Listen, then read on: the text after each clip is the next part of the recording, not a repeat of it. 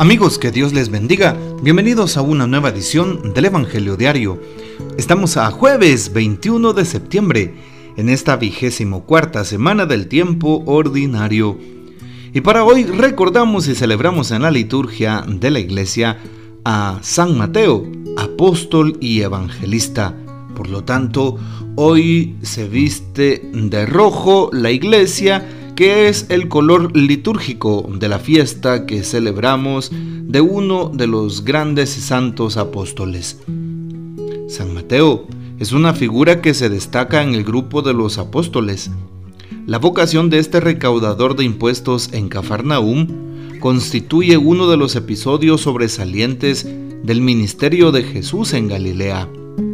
Como evangelista es representado con un libro o rollo de modo genérico, el Evangelio según San Mateo es el que conecta más luminosamente el Antiguo con el Nuevo Testamento.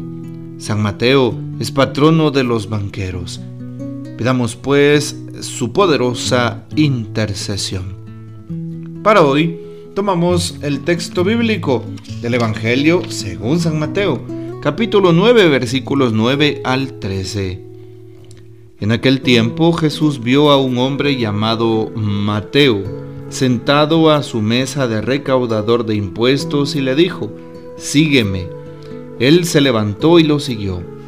Después cuando estaba a la mesa en casa de Mateo, muchos publicanos y pecadores se sentaron también a comer con Jesús y sus discípulos. Viendo esto, los fariseos preguntaron a los discípulos, ¿por qué su maestro come con publicanos y pecadores? Jesús los oyó y les dijo, no son los sanos los que necesitan de médicos, sino los enfermos.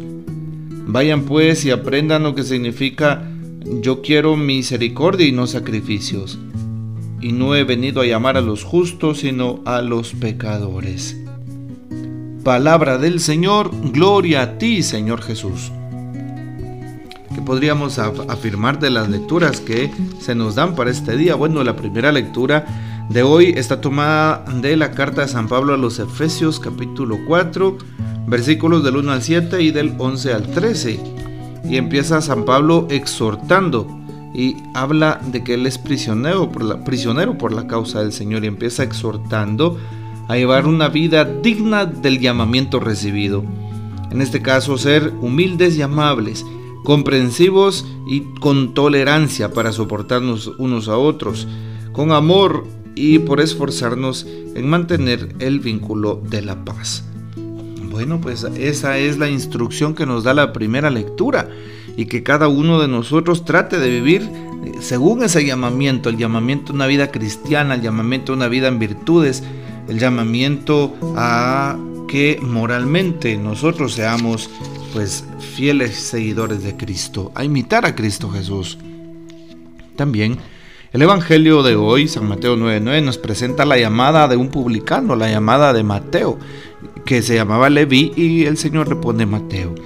Algo interesante es precisamente cómo aquel que es publicano, aquel que es perseguido y que públicamente es considerado una persona pagana, eh, pues se arrepiente y sigue a Jesús.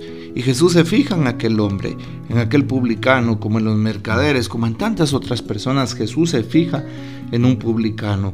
Y aquel hombre, pues, eh, también se anima a cumplir con la voluntad de nuestro Señor. ¿Y qué es lo que hace el Señor? Le dice, sígueme. Y él se levantó y lo siguió. También algo importante es saber que el Señor hoy nos pide que podamos ir en, favor suyo. Nos pide que lo busquemos y que nos eh, eh, demos el chance también de que Él nos podrá eh, acompañar. También dice acá que después de cenar en la casa de Mateo, muchos publicanos y pecadores se sentaron a comer con Jesús, pero estaban también criticando y decían los fariseos, ¿Por qué su maestro come con y pecadores? Y desde ahí nos damos cuenta que no debemos de tener la actitud de juzgar, de, señalar, porque pues a nosotros nos em, iría también muy mal. Y pues el Señor es tan misericordioso que Él incluso está con nosotros y no nos desampara. Por eso debemos de darle gloria al santo nombre de Dios. Eh, valdría la pena que a la luz de la eh, palabra también saquemos algo del texto. Algunas mujeres que seguían a Jesús nos dice, es indudable que debemos hacer mucho más a favor de la mujer. Si queremos dar más fuerza a la reciprocidad entre hombres y mujeres. Es necesario de hecho que la mujer no solamente sea más escuchada, sino que su voz tenga un peso real, un prestigio reconocido en la sociedad y en la iglesia. Son mujeres de actualidad con un testimonio muy vivo, son el reflejo del amor, del amor a toda prueba de la fidelidad y de la ayuda a la obra de Cristo.